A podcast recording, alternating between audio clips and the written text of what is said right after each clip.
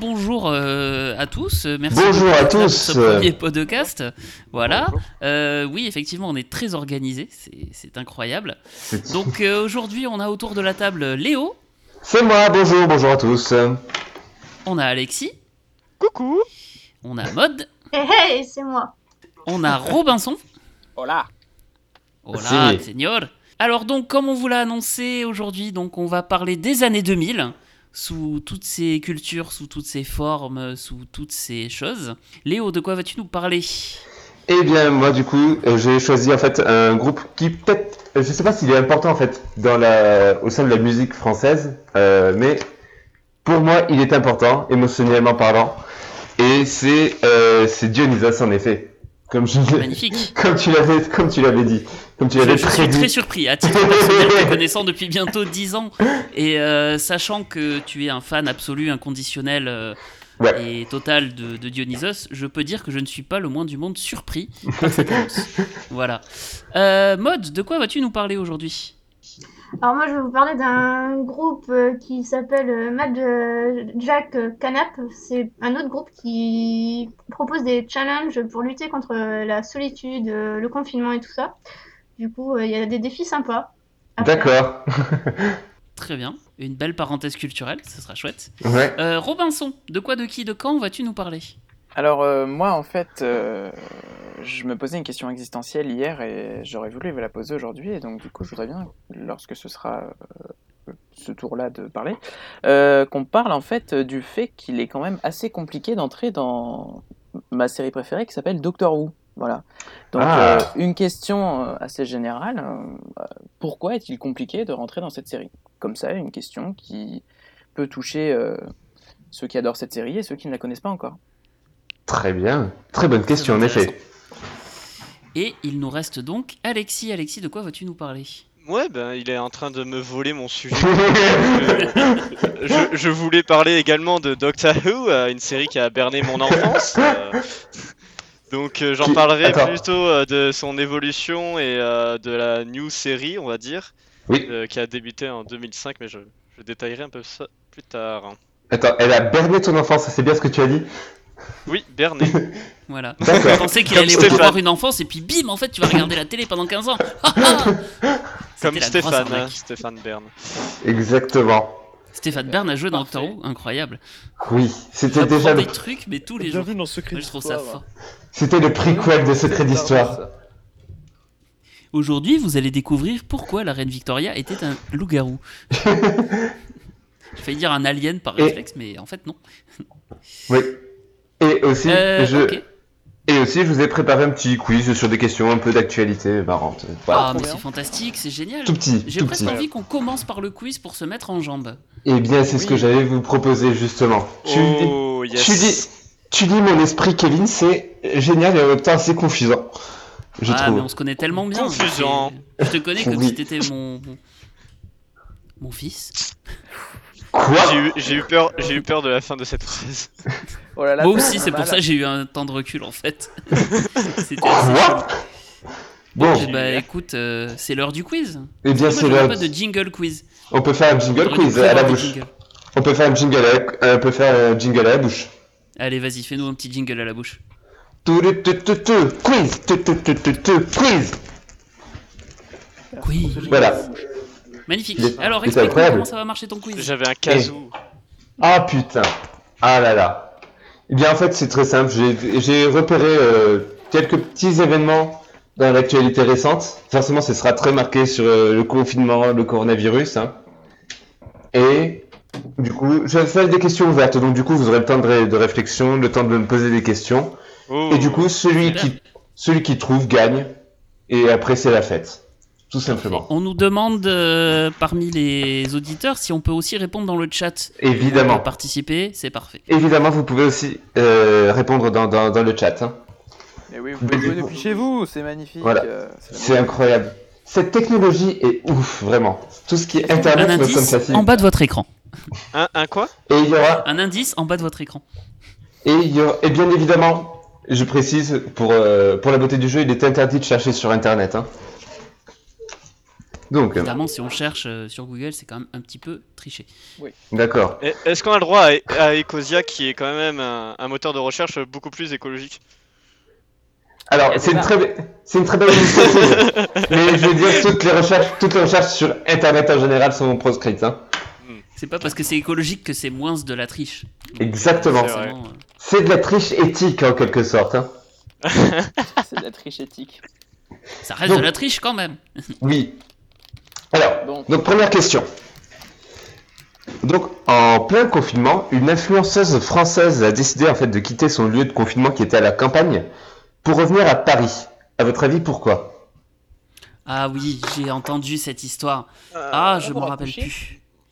Moi j'avais que c'est parce question qu'elle avait familiale. plus de réseau, il y avait plus de wifi.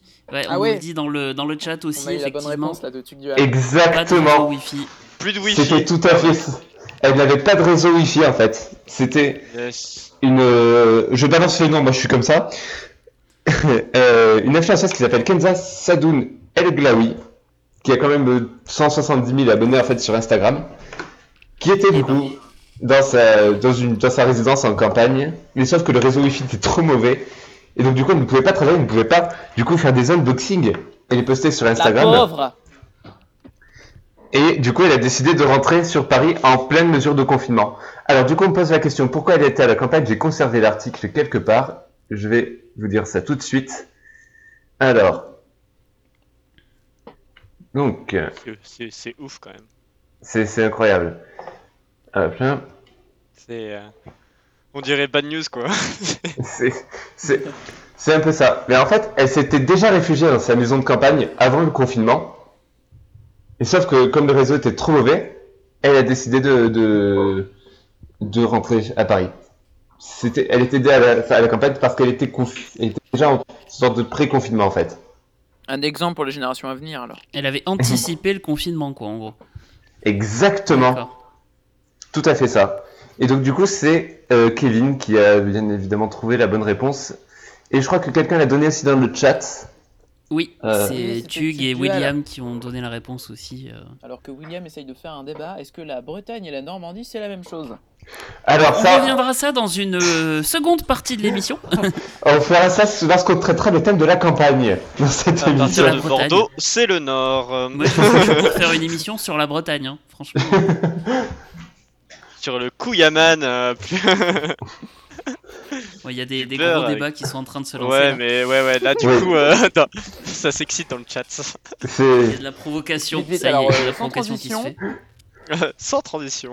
alors toutes les insultes seront évidemment reportées à la police dans le chat, hein, je précise. Oui. Évidemment. Ah oui, comme ça. Oui. Ah ouais. Queen Amman nouvel héros Marvel. Merci Cléa. J'attends la sortie sur Bah, dîner. ce Sur... serait génial. Genre, tu pourrais faire comme Black Panther où tout le monde arrive euh, au Wakanda et dit Waouh, c'est un pays incroyable et tout. Puis t'arrives en Bretagne. c'est ça la Waouh, Bretagne c'est un pays incroyable. Ils sont tous bourrés, ils se tiennent quand même debout. Comment ils font? C'est ça. Ouah, mais qu'est-ce que c'est ce truc son arme secrète. Et surtout, le, le truc le plus terrible en fait pour les méchants, c'est qu'ils ne peuvent pas ligoter. Il, est, il enduit de beurre en permanence. Donc forcément. c'est une crêpière. Il s'échappe. Mais comment il fait pour s'échapper à chaque fois? Il nous glisse entre les doigts. Comment ça, il vous glisse entre les doigts? Non, mais littéralement. Il nous glisse Littéralement. entre les doigts. J'ai essayé de l'attraper, puis. Beurre salé. Oui, de, de- Ah, de on- beurre salé, c'est très On me très dit que. Sardoche est euh, parmi. euh, Pardon. Eh là là. On va passer à la deuxième question peut-être les amis. Deuxième question. Oui, oui, allez. parce que une question toutes les 10 minutes. euh, Ouais. On va pas aller très vite. Alors, eh ben, la crise du coronavirus a eu des conséquences inattendues, notamment pour les éleveurs de, les éleveurs fermiers en Angleterre. Et laquelle, à votre avis? Pour les éleveurs fermiers. Oui, les éleveurs C'est de c'est poulets. très spécifique quand même. Hein. c'est- Oui. Les éleveurs c'est de le fait qu'ils se retrouvent avec, euh, trop d'œufs, poulet. Non, ils peuvent pas euh, lait, c'est ça, et donc ils sont obligés de le jeter. Non, ça, ça concerne, ça concerne vraiment le- la volaille, les poulets. Alors on a une petite blague euh, dans Mais- le chat.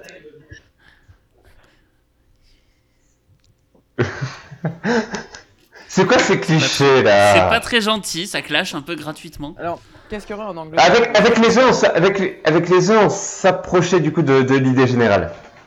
Ah, Moi, pour moi, ils se retrouvent avec trop d'œufs et euh, ils sont, ils savent plus où les mettre quoi. Manque de stockage. Alors c'est c'est lié aux œufs, mais pas directement aux œufs, à vrai dire. C'est vraiment du coup lié aux poules. Ouais, elles les se poules, reproduisent elles- trop. Les poules, elles s'ennuient, et du coup, elles dépriment, et du coup, elles font plus d'œufs. Non, non, c'est pas ça, non. Ils ont fait des tutos pour s'inspirer des poules pour euh, mieux vivre le confinement. Et Parce produire qu'elles soi-même sont- ses elles œufs. Je sais pas. Là, je. On dit dans le chat, c'est les poules ont chopé le Covid. Alors non, on le répète, les animaux Non. normalement ne peuvent pas euh, le contracter.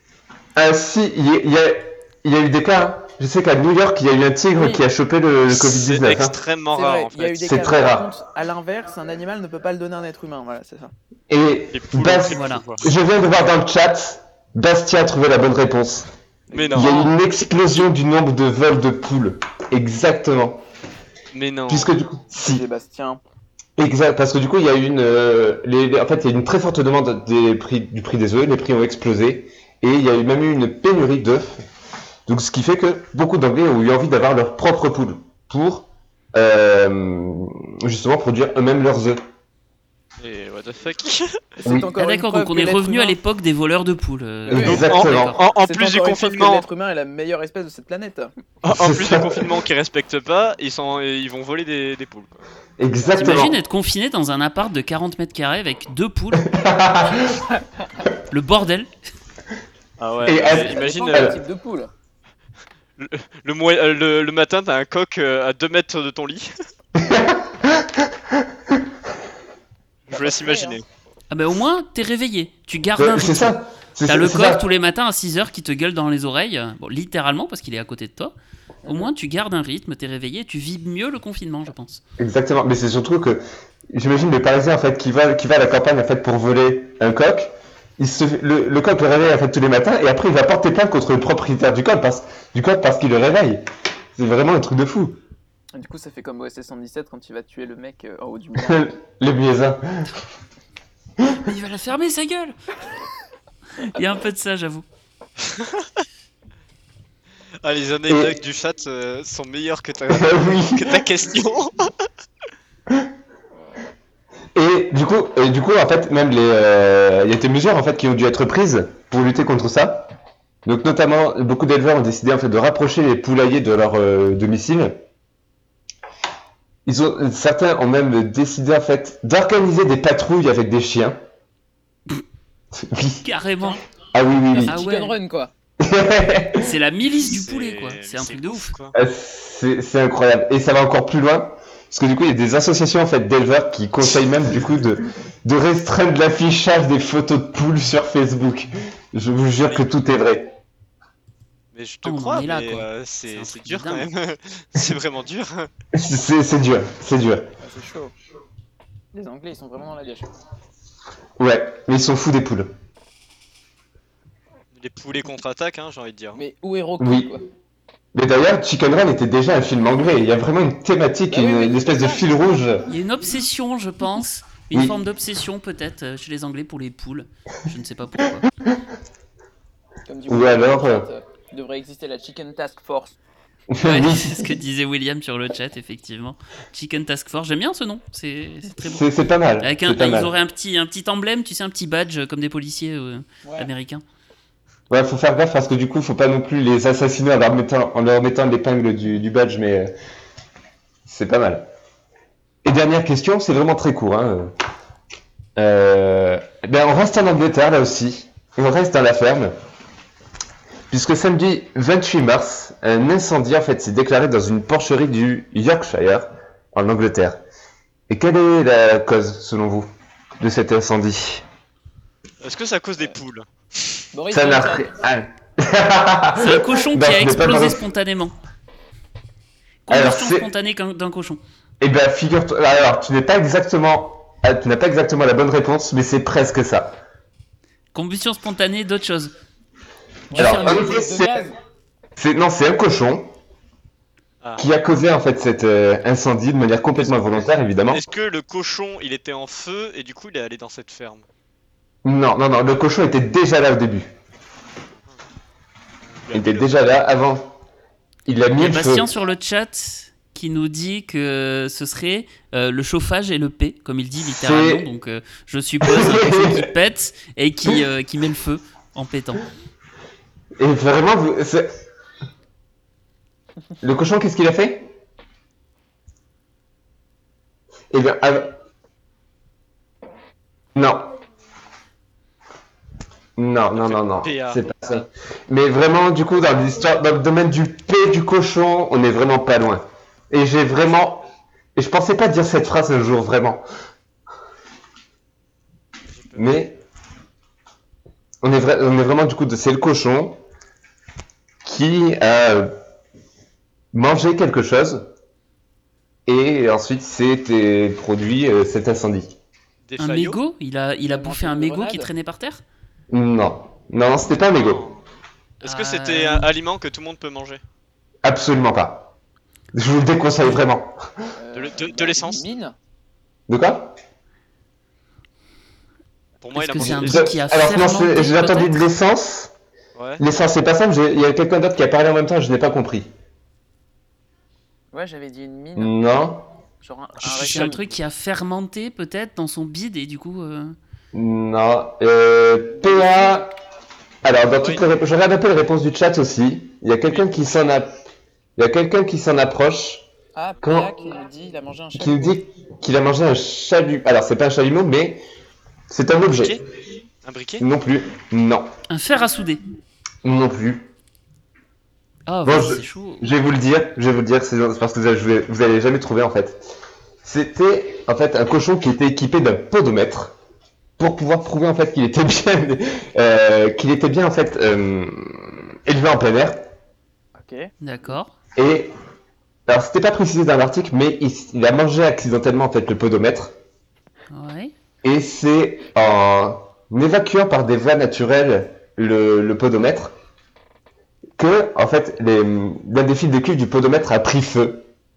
Et ce qui a ensuite, dé- euh, ce qui a ensuite, ensuite déclenché en fait du frein séché et qui a fait brûler 75 mètres carrés de surface de bâtiment. Ah ouais, Ouais, mais le cochon, il est pas mort, j'espère. Ouais, Alors, Je pense que si, quand même, là. non, non, non, non, non. Le- Oh, fort il heureusement, il n'y a eu aucune victime, que ce soit animale ou humaine. Putain, Eh c'est bah, devenu podo cochon. Le un cochon qui dingue. marche sur ses deux pattes. Accident super-héros. oui. Ah, trop bien. Et J'ai l'impression que c'est un scénario, mais oui, c'est ça. C'était incroyable. Et rien que le titre, le titre de l'article que j'ai trouvé était incroyable. C'était. T'as sorti ça d'où? Euh, alors, toutes ces infos, en fait, je les ai trouvées sur un compte Instagram. On va le citer, qui s'appelle Ajuste Titre. Qui, en fait, euh, Ah. compile des, euh, des, des, des faits divers insolites dans la presse euh, quotidienne. Ouais, c'est les- c'est les Darwin Ce Awards des faits divers. quoi. incroyable. C'est moi qui ai chié ça. Et ouais. Michael Pigbay. Michael B. des cochons, hein, ça marche très bien Michael aussi. B des cochons. oh. D'ailleurs, la baie des cochons, je sais pas si vous connaissez, mais c'est Bah une oui, baie eh à oui, la il Réunion. fallait. Ben, disons qu'elle porte bien son nom. Voilà, c'est- c'est très rigolo. Non, non, c'est une légende c'est d'un cochon, Ouais, c'est pas ça pas tout à fait maintenant, André, c'est pas... Je m'en souviens plus. Maintenant, euh, la baie des cochons, c'est une plage située au Cap d'Agde. euh. Ah bon? Ah ça je connais pas. Ah ok. bah, j'ai- j'ai des anecdotes dessus Là, et on, des... est, sur, on Ah, est ok. sur un autre type de, de cochon déjà. Non, non. C'est ça, c'est... Euh, soit t'es échangiste, C'est pas soit tu pareil. hein. C'est pas pareil, c'est... C'est différent. C'est c'est un autre concept. hein. Mais cela Et ne c'est- nous concerne pas. C'est ça. Mais cela ne nous... Alors, je pense que William a des, dans le chat a des choses à nous dire sur les podomètres qu'il prend au petit déjeuner. Je... Oui, effectivement, euh, William euh, mange des podomètres. Bon, ben. Pourquoi pas, hein. C'est pas banal. C'est ça. Pourquoi pas Ah, oh, des, le- le- des petites tartines de podomètre au beurre salé, c'est pas dégueu, j'avoue. Oui. Hum, excellent ce podomètre. Ah, bah, bah, Mais bah, c'est bah, ça En fait, c'est William, super breton. William Et il sera- mange des polomètres le matin. Ce pauvre William, si on le traite de breton, il va pas apprécier. Ah, bah, là, Ah, je- Il n'est pas très pro-Bretagne, malheureusement. là, il écrit un thread, hein, à tout. Ah, c'est ça. Ah, super béarnais. Bah voilà, des podomètres avec de la sauce béarnaise, et puis c'est tout. On me dit qu'il Ah, écrit un c'est thread cliché. dans le chat. Ouais. Ah là là. Et c'était la dernière question de ce, de ce joli quiz. Bah bravo. Eh ben, Merci. merci beaucoup, merci beaucoup pour ce super euh, quiz d'actualité. Merci à vous. C'était très bien. vous avez- prochain. Vous avez été vite. prochain. Et je propose que tu, je propose que tu enchaînes euh, tout de suite avec euh, ton petit sujet Dionysos. Eh bien oui, je vais en- enchaîner avec Dis-nous mon... tout sur Dionysos. Je vais tout- enchaîner tout de suite avec mon gros kiff des années 2000. C'est donc en effet euh, Dionysos. Dionysos, pour ceux qui ne savent pas, en fait, c'est donc un groupe de rock français qui existe depuis euh, fin des années 90, si je ne me trompe pas. Et euh, donc c'est un groupe formé donc de quatre musiciens. Nous avons Mathias Malzieu, qui est donc le chanteur et le l'interprète, les hum, comment on dit interprète et celui qui compose, le compositeur, exactement. Et l'auteur des chansons. exactement. Des fois, j'ai Ouais, des je- blagues de... Il y a aussi donc Eric Serratosio, qui est le batteur du groupe. Euh, Michael Ponton, qui est le guitariste. Et enfin, du coup, la seule fille du groupe, euh, Babette, euh, qui est au violon. Donc ça, comme j'ai dit, c'est en fait un groupe qui existe depuis quand même assez longtemps, donc fin des années 90. Et j'en parle du coup dans les années 2000, pourquoi? Parce que déjà, c'est un groupe qui s'est fait connaître, c'était en 2003, avec la chanson Song for Jedi. Donc voilà, c'est avec cette chanson-là en fait que le groupe a, connu la gloire. Et c'est encore un groupe qui joue, euh, un titre en fait qui joue régulièrement. On peut peut-être baisser la musique maintenant. Oui, oui, je, baisse, je baisse. Parfait. Voilà, le DJ il est méga chaud. Et Perso j'ai mis. Mais moi, du coup, c'était pas. Et en fait, ce groupe a été vraiment extrêmement euh, important pour moi. D'ailleurs, je suis toujours maintenant, plus de euh, 12 ans après ma- sa découverte. Et voilà, c'est extrêmement important pour moi. C'est beau. Ouais, vraiment. Allez-y, pleurez maintenant.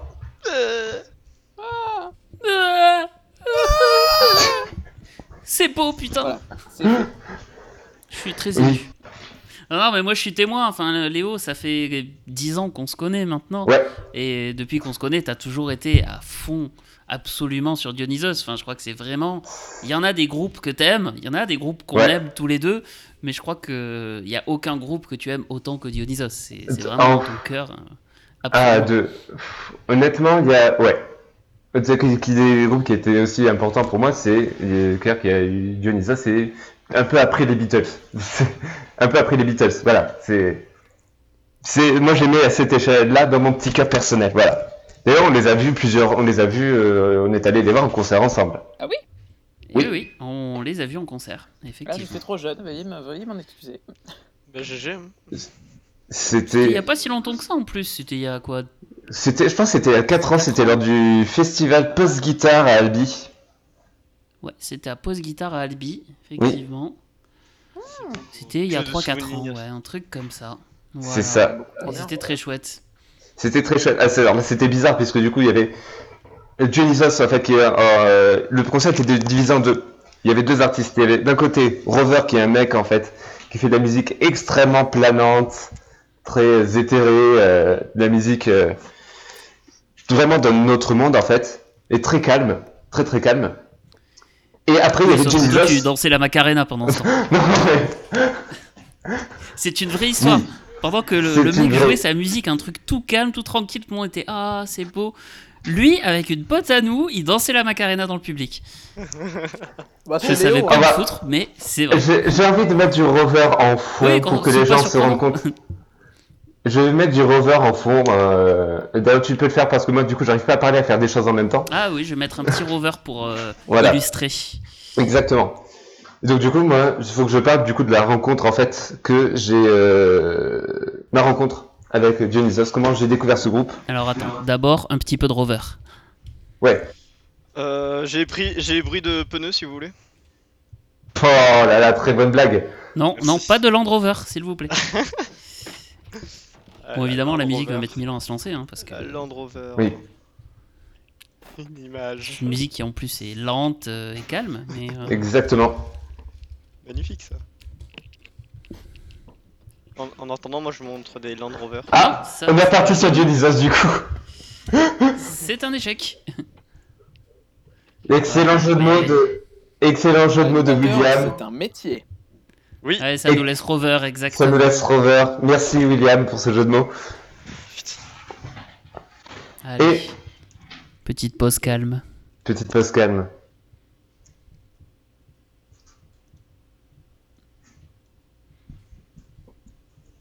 On va avoir des problèmes de droit sur, mais sur YouTube, ça va être trop bien. Et maintenant, imaginez ça avec la Macarena. Voilà, exactement. Je vais être en PLS sur Twitch. moi. C'est. Après, le son. Donc, Ah, je... voilà, du- je dansais la Macarena. là. le pire c'est que le mec nous a vu quand on le faisait, donc. Bon, Ah bref. oui, parce qu'on était quasi au premier rang. quoi. On était, au, on était au premier rang. hein. Bon. Du coup, qu'est-ce que j'essaie ce que j'essaie de, de dire depuis tout à l'heure, c'est voilà, c'est que moi du coup ma rencontre a été euh, vraiment très importante. J'ai découvert ce groupe, donc on revient sur Dionysos, voilà. J'ai découvert ce groupe, c'était 2007. À l'époque, moi je vis ma petite vie de euh, lycéen euh, tranquille dans, euh, au fin fond du Gard. Voilà, j'étais pas forcément hyper bien euh, au lycée. Mais j'étais j'étais toujours toujours été quelqu'un de très calme et de très réservé. Et un soir, en mettant donc euh, Taratata, déjà Taratata, Une bonne je soirée. découvre cette... De quoi? Une bonne soirée déjà. Et voilà, Mais c'est vachement bien Taratata, arrêtez Ah, mais Taratata, c'est la qualité, toujours. c'est vrai. Mais c'est, donc oui, donc oui, j'ai passé une bonne soirée en regardant Taratata. Et je découvre du coup ce groupe, donc Dionysos, avec ce, euh, c'était featuring avec Olivia Ruiz. Oui. Oui. Sur une chanson en fait qui s'appelle donc Tais-toi mon cœur. Et là du coup c'était c'était vraiment la claque. Tu m'étonnes. C'est ça la force du Taratata du tout coup, c'est d'arriver à, à mixer des chanteurs comme ça. Et euh, Ouais. ça nous donne des trucs euh, inédits. Exactement. Bon, Là du coup c'est un peu particulier parce qu'en effet Taratata fait des, euh, des, des, des duos inattendus, mais là du coup c'était vraiment un truc qui était dans un album de Dionysos, etc. C'était vraiment euh, Oui. même le chanteur de Dionysos à l'époque était en couple avec Olivia Ruiz. Ah ok, oui, bah, bon, bah, Oui. évidemment c'est plus facile. Et c'est lui qui a écrit la, la- et c'est et c'est Mathias Melger qui a écrit d'ailleurs la, la femme chocolat d'Olivia Ruiz. D'accord. Bah dis Oui. donc, euh, tout est lié en fait. Tout est lié, le monde est petit. Mais ouais. C'est Moi je me fou. souviens, euh, C'est- la mafia culturelle euh, française. Pour me plonger dans Oui. Taratata, c'était ma mère qui m'avait montré un duo entre MC Solar et Pomme. Alors même si c'était pas une chanson de Pomme ni de MC Solar, je me souviens plus euh, du titre, euh, c'était un mix. euh, je je l'ai vu, j'ai fait mais c'est incroyable. Bah, déjà, Et les, bon, re- bah, après, Ouais. bien sûr. les reprises de pommes, euh, c'est incroyable déjà, rien que ça. hein. C'est- Oui, bah oui, de base, ça c'est sûr. Ba- Mais, Bastou euh, le tu te signal, dis mais avec c'est vrai. MC Solar, quoi. C'est Voilà. ça. Quand MC Solar a commencé la chanson, Pomme, euh, elle était toute bébé. Et puis Oui. euh, mélanger les deux, voilà. Même Magnifique. moi dans Taratata, un truc qui m'a marqué, c'est qu'ils, je crois, ils avaient fait, ils avaient fait un featuring en fait. J'ai un peu peur de me tromper, mais je crois que c'était Franz Ferdinand et Philippe Catherine Oh. sur euh, Call Me de Blondie. C'était incroyable. Mais c'est ça qui est incroyable avec Taratata, c'est que c'est toujours des trucs ultra improbables, Oui, s'il faut dire ce qui est, et, et ça marche quoi, ça marche du feu de Dieu. c'était, c'était Oui. fou. Alors, du coup, juste, je, je suis en train de vérifier. euh, je suis sûr que c'est Catherine, mais je sais plus qui avait fait le. Je suis plus sûr que ce soit Franz Ferdinand. Alors. Ah, William nous dit que Bouche de la de MC Solar est sorti en 90. Yes, parfait. Bon bah merci oui, William. c'est- Pomme est née en 96, merde, elle est plus jeune que moi. Ouais. Non, c'est- Bah elle est quand même plus vieille que moi, heureusement. Hein. Ouais, mais en même temps, tout le monde est plus vieux que toi, Robinson, donc. t'es un bébé, Robinson. Ok, boomer. Oui, donc- Et voilà, il fallait qu'il tombe, et il est tombé, le ok, boomer. Ça y est. C'est. euh, Attends, euh, moi aussi, hein, j'ai 22 ans. euh, Et donc, du coup, voilà, Bon, j'ai vérifié. j'ai pu vérifier, donc le duo dont je viens de vous parler, c'était en effet entre Philippe Catherine et Franz Ferdinand. Déjà, je trouve que c'est un casting incroyable, ça. C'est qui du coup? C'était le duo dont je viens de vous parler, c'était Franz Ferdinand et Catherine, Philippe Catherine. Et donc du coup, c'était très bien cette digression, mais je reviens à mon point. Donc du coup, c'était sur euh, la chanson donc Tais-toi mon cœur de Dionysos, featuring Olivia Ruiz. Et ça, commence- assez calmement, et puis tout d'un coup ça pète. On comprend pas ce qui se passe, et moi je suis là devant ma télé, je fais Oh Trop bien C'est. Et ce live, je l'ai encore en tête, même euh, 12 ans après en fait. T'as t'as des trompettes dans tous les sens. Mathias Mazieux, Ça donc t'a le marqué, chanteur- quoi. Ouais, Mathias Mazieux en fait qui marqué. saute dans tous les sens, qui se roule par terre, qui à un moment qui porte du coup euh, Olivier Ruiz dans les bras, on voit sa culotte, mais euh, culotte, culotte à poil, Ah bah voilà, forcément, Ouais. ça t'a marqué, bravo. Du coup, Taratata, c'est génial. ouais, exactement. On voit les, on voit des choses qu'on devrait pas voir dans une société normale. Et donc du coup, voilà, il y avait vraiment ce choc en fait qui a qui a été vraiment marquant pour moi. Et puis après, il y a eu d'autres d'autres passages aussi de Mathias Malzieux chez euh, Taratata, notamment euh, là, je me souviens du coup d'une euh, d'un duo entre entre Grand Corps Malade et lui sur les Dalton de Joe Dassin. Pareil, là aussi, c'est improbable, mais c'est incroyable. Avec Mathias Malzieux qui saute sur le piano, qui se roule par terre. C'était. Ah. Ben, d'ailleurs, dès qu'on a fini l'enregistrement, je le remets. Parce que voilà. Mais au-delà de ce choc aussi, en fait, j'ai beaucoup aimé Dionysos pour une autre raison. C'est que, à l'époque, dans, dans- dans les années 2000, on était habitué en fait à ces euh, des groupes qui se fait soit, faisaient soit des choses en fait très euh, concrètes, très euh, même revendicatives en fait. Je pense très engagées, très réalistes en vrai, euh, dans leur dans leurs chansons. D'accord. Et ce qui a été euh, dénoté en fait, Dionysos pour moi, c'était du coup leur écriture en fait qui est toujours très poétique, qui verse souvent en fait dans le merveilleux. C'est, on a par exemple du coup un rock, ça nous fait un rock en fait donc qui parle de Jedi, euh, qui parle de fées qui défont les qui défont les lacets, de coupe de cheveux d'oiseaux, et ça, du coup, ça quelque chose en fait qui, je pense, nourrit encore mon euh, mon imaginaire, euh, mon imaginaire aujourd'hui en fait. Complètement.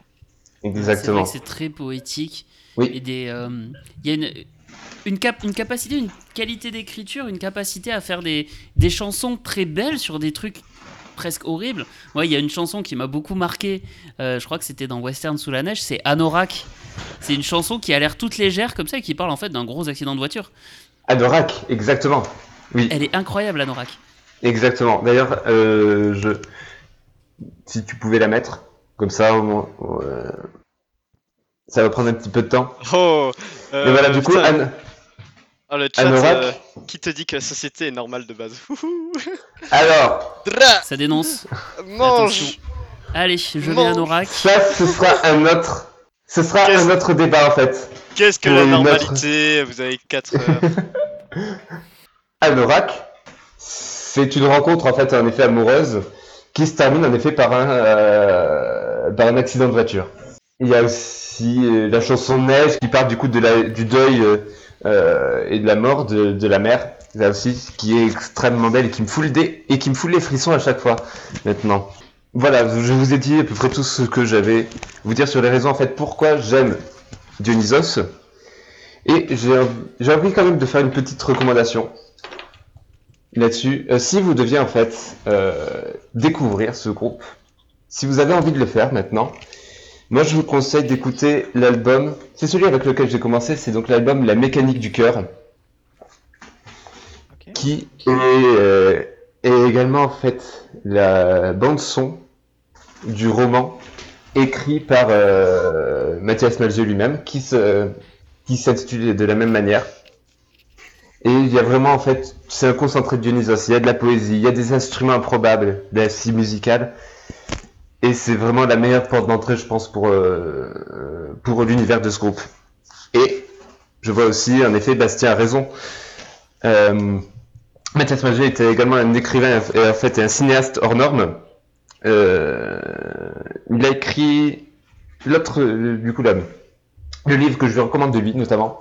C'est celui qui m'a le plus ému. Ça s'appelle en fait Journal d'un vampire en pyjama. Et c'est euh, c'est en fait une donc euh, il raconte Mathias Malzieu en fait il raconte la maladie, une maladie en fait euh, qu'il a eue qui s'appelle l'aplasie médulaire.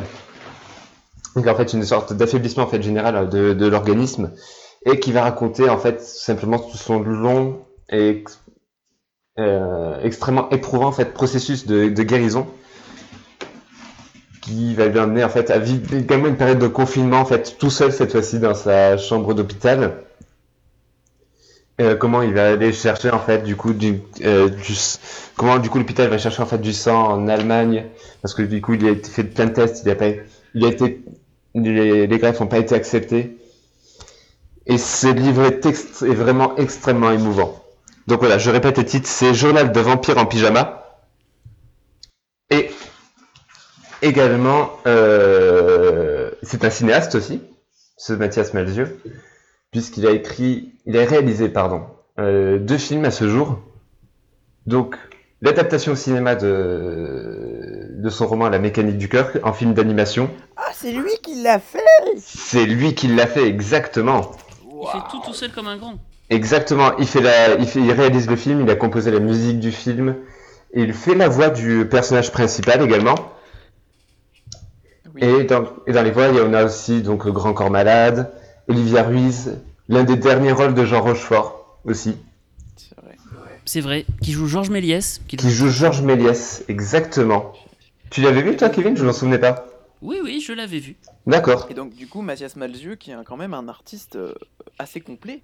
Et ah, complètement oui, Ah, c'est le complètement. couteau suisse de, de l'art. C'est le couteau suisse du rock français. Exactement. Couteau suisse des années 2000. Exactement. Et aussi, il a sorti en fait un, second film euh, qui est donc une sirène à Paris. Euh, là, qui raconte en fait l'histoire d'un. Ah, comment il s'appelle le personnage? J'ai oublié. Euh, je cherchais ça. J'ai oublié le nom du personnage principal d'une sirène à Paris. C'est un mec en fait qui est chanteur en fait sur une péniche, péniche restaurant et qui est, on comprend en fait qu'il a été si, euh, assez abîmé en fait par l'amour. Voilà, il s'appelle Gaspard. Et C'est ça, le nom. Il a été. euh, c'est Gaspard. Gaspard Snow. Gaspard. Snow, exactement. Merci C'est Bastien. le frère de Jon Snow ou? Et, et il ne sait ça rien. se passe? Il ne sait rien. Désolé, hein, fallait que je la fasse la vanne, mais euh, Donc Gaspard Snow en fait qui est, euh, est musicien donc dans un, sur une, un restaurant, bar euh, sur une péniche à Paris, qui a été abîmé en fait par l'amour et qui du coup un soir découvre une sirène échouée sur les quais de Seine et qui va réparer son cœur. Le film est extrême et très beau, très poétique également. Mais malheureusement, comme il est sorti le 11 mars, il n'a été en salle que 4 jours. Et donc là, du coup, le mauvais timing quoi. très mauvais timing. Pas de chance. Voilà, et donc du coup, euh, dès qu'il sera disponible quelque part, je vous invite euh, forcé- euh, vivement à, le- à aller voir ce film, Une sirène à Paris. Eh ben, super. Merci beaucoup. Voilà. Euh, Je propose que l'on enchaîne, que l'on passe du coup du couteau suisse du rock français au tournevis sonique euh, de la télé britannique. Avec donc Alexis et Robinson qui vont nous parler de Doctor Who. Ouais, je sens que ça va être un Je- débat dans le débat. Oui, On va essayer de pas trop débattre non plus puisque tout le monde ne connaît pas la série. Oui. On va essayer de, Mais euh, on va de rester abordable. public autant que possible. ouais. Voilà. Euh, donc Robinson, si je me souviens bien, la question que tu nous que tu nous proposais, que tu posais au au départ, c'était pourquoi il est difficile de rentrer dans Doctor Who. Alors, du ça. coup, juste avant, avant qu'on rentre là-dedans, je préfère préciser quelque chose à l'oral. A priori, il pourrait être, le film Une sirène à Paris pourrait être rediffusé au Saint-Louis, au CCGR Saint-Louis à Pau. Voilà, fin de la parenthèse. Petite astuce pour tous les Palois qui nous écoutent et qui nous écouteront. Bah, génial. En plus, petite pub pour le Saint-Louis. J'avoue, c'est gratuit. C'est ça. Donc, du coup, oui, Doctor Who. Ah, qu'est-ce Voilà. que c'est? Alors du coup, euh, moi je voulais vous parler d'une série des années 2000 qui m'a beaucoup marqué. Elle m'a tellement marqué que je, à la, un peu comme euh, comme je l'ai appris cet après-midi, Léo qui avait travaillé sur son mémoire de M1 euh, sur Doctor Who. Moi j'ai travaillé lorsque j'étais en troisième pour l'histoire des arts sur Doctor Who. Et donc du coup, si vous le savez pas, c'est une série qui a été créée en 1963 par Sidney Newman et Donald Wilson, donc deux Britanniques. On peut dire que c'est quand même euh, la série de science-fiction euh, la plus longue qui ait jamais existé, parce que même si elle a eu une grosse pause entre 89 et 2005, elle est toujours, euh, elle est toujours en train d'être produite aujourd'hui en 2020. Oui, Euh, exactement, on peut le dire.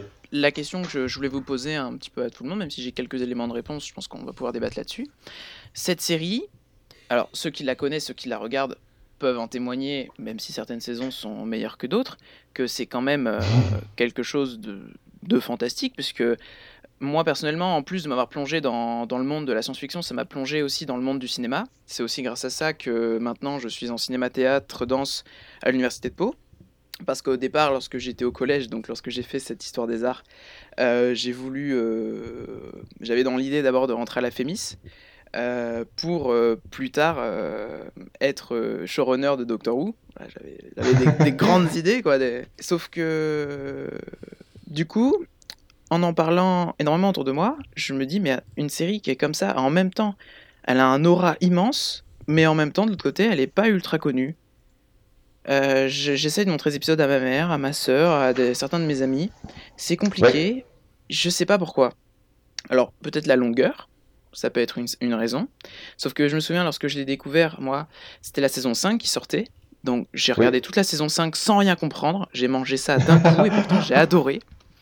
Euh, par la suite, euh, j'ai regardé du coup la saison 3 et la saison 4 sans avoir vu la saison 1 et 2. Donc bien évidemment, euh, je comprenais pas certains trucs, mais euh, après j'ai tout revu une fois dans le bon sens. Et on peut dire que quand même, ouais, c'est ultra compliqué. Euh, Est-ce que Alexis, Léo, euh, je sais que toi aussi, euh, Kevin, vous avez vu cette série, vous avez un petit peu le, le même sentiment que moi? Euh, Alors, moi, du coup, ce que je voudrais préciser quand même pour les gens en fait qui nous écoutent et qui ne connaissent pas la série, c'est expliquer un peu le, le- le- le contexte, quel est le, le concept en fait de la série. Oui, bah, C'est-. Ah, mais c'est pas grave. Donc du coup, en fait, c'est euh, la série en fait est basée sur un personnage qui s'appelle donc le Docteur, qui est euh, un extraterrestre qui vient donc de la planète Gallifrey. dans la constellation Et- Castaborius. euh, C'est important. qui en fait travers donc le temps et l'histoire grâce à son euh, grâce à son vaisseau qui s'appelle le Tardis Temps à relativité. temps à relativité dimensionnelle interspatiale On a dit qu'on ne devait pas être trop pointu. Non, mais c'est euh, c'est des acronymes. Tardis, ça veut dire quoi à un moment donné hein, c'est- Voilà. c'est ça et donc il voyage dans- à travers le temps et à travers euh, l'histoire C'est ça. et vit des, des aventures différentes à chaque épisode C'est ça. En étant souvent- surtout peut-être, c'est que la longévité de la série est due au fait que cet extraterrestre peut, lorsqu'il est mortellement blessé, euh, Se soigner lui-même, qu'on appelle une régénération. Et donc du coup, euh, le prix à en payer, c'est qu'il doit changer de corps, il doit changer d'état d'esprit, changer d'apparence, changer de, de personne. Donc du coup, en fait, c'est un tour de passe-passe pour les créateurs de la série, pour pouvoir changer d'acteur, bien évidemment. Voilà. Oui. Donc du coup voilà, c'est ça. Là, là, on a posé du coup le, tout le contexte général et aussi du coup aussi élément important, il est souvent accompagné en fait de compagnons Oui. euh, qui sont euh, qui viennent très souvent du coup de la planète Terre et qui sont très souvent des jeunes filles anglaises aussi. Euh, comme il s'agit d'un extraterrestre, euh, il a pas la même durée de vie aussi euh, que nous. Hein, c'est... Oui, c'est vrai. C'est important aussi de le noter parce que il Oui. peut avoir 900 ans. Enfin, on connaît pas son âge exact d'ailleurs. euh, enfin, ça Alors, dépend. Actuellement, euh, là, on est à la saison 12 de la deuxième partie de la série. Alors, c'est ça qu'on n'a pas expliqué, c'est que la Oui. série est en deux parties. Tout En fait. tout, il y a 28 saisons qui ont... Euh, pas 28. 36 saisons qui ont été faites. Euh, 38, pardon, maintenant. Et euh, le docteur a plus de 2000 ans. Voilà. Voilà. Et nous, on suit ses aventures quand il a entre 700 et 2000 à peu près. Voilà, c'est ça. C'est ça. Là Et, du coup je pense qu'on euh, a. Non du coup je voulais dire qu'on avait là plus ou moins en fait posé le le, le oui, c'est ça, voilà, on a un peu posé base. Et donc, du coup, on a un premier élément de réponse qui nous vient euh, du chat. Là, on a Marjo qui nous dit peut-être que c'est parce que l'humour anglais n'est pas forcément quelque chose auquel les gens accrochent forcément. Et surtout, aussi important, c'est que euh, si vous le regardez en français, les blagues ne sont pas les mêmes. Important. Oui, Oui. c'est ça. C'est-à-dire Oui, Ah alors oui, ça oui. c'est le problème éternel en fait oui. de, de, la Bah, traduction et de, de cette guerre VO-VF qu'il y a tout le temps Problème sur toutes les séries, sur tous les films. Voilà, c'est- il y a des blagues qui sont traduisibles, il y a des blagues qui sont pas traduisibles, Oui. mais l'esprit général de la série reste, en tout cas, que ce soit en. VO ou en VF. Et et puis moi important.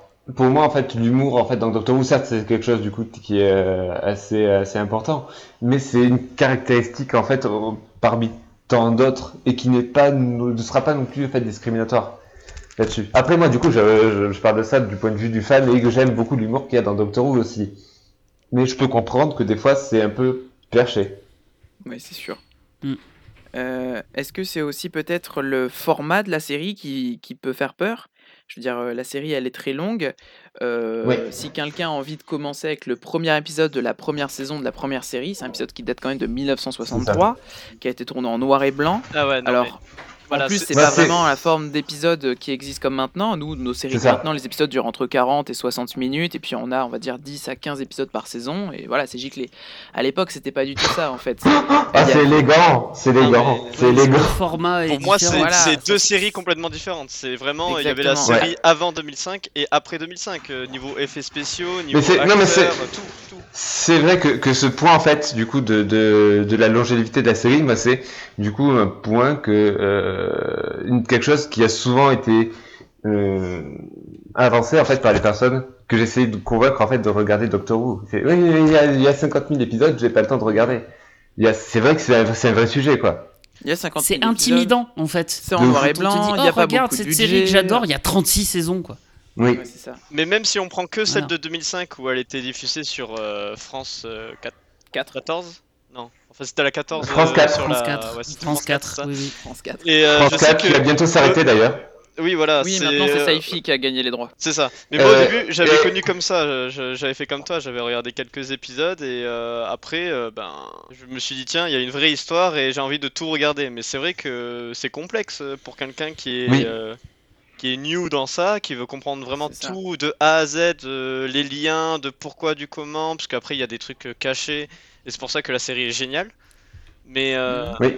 pour comprendre euh, tout de A à Z, c'est vrai que c'est compliqué. Mais après l'histoire En en, plus, y a un elle-même, univers voilà. étendu. euh, Ouais, c'est un peu là que je voulais en venir en fait, c'est que le gros problème entre guillemets de cette série, pour revenir à la question que tu posais au début, Robinson, pourquoi c'est difficile de rentrer dedans, Mhm. c'est que c'est une série qui s'auto-référence énormément. Ouais. Mhm. Et en fait, il y a tellement un univers, des personnages, des trucs qui sont, euh, qui sont récurrents que du coup, une, euh, personne euh, fan ou qui a un, un minimum vu Doctor Who et est imprégnée de la culture va, va reconnaître et intuiter directement qu'une ça. personne qui ne connaît pas du tout euh, est complètement larguée. Et du coup, là, Voilà. on Ouais. en arrive aussi à la grosse différence entre la première série et la deuxième série, donc celle d'avant 2005, parce qu'avant 2005, vous regardiez n'importe quel arc, donc c'était plutôt ça en fait.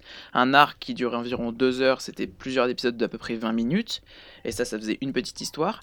La plupart du temps, Mhm. si vous étiez à la télé et que vous regardiez ces deux heures euh, de film, donc en fait, il y avait des petites pubs à chaque fois à 20 minutes, euh, on arrivait à comprendre à peu près. C'est pour ça qu'il y avait pas mal de popularité, donc il y en a toujours eu en Angleterre, bien évidemment, mais il y en avait eu Oui. pas mal aussi en France dans les années 80-90 parce que c'était plus compréhensible. Il y avait moins d'autoréférence que maintenant, on est d'accord?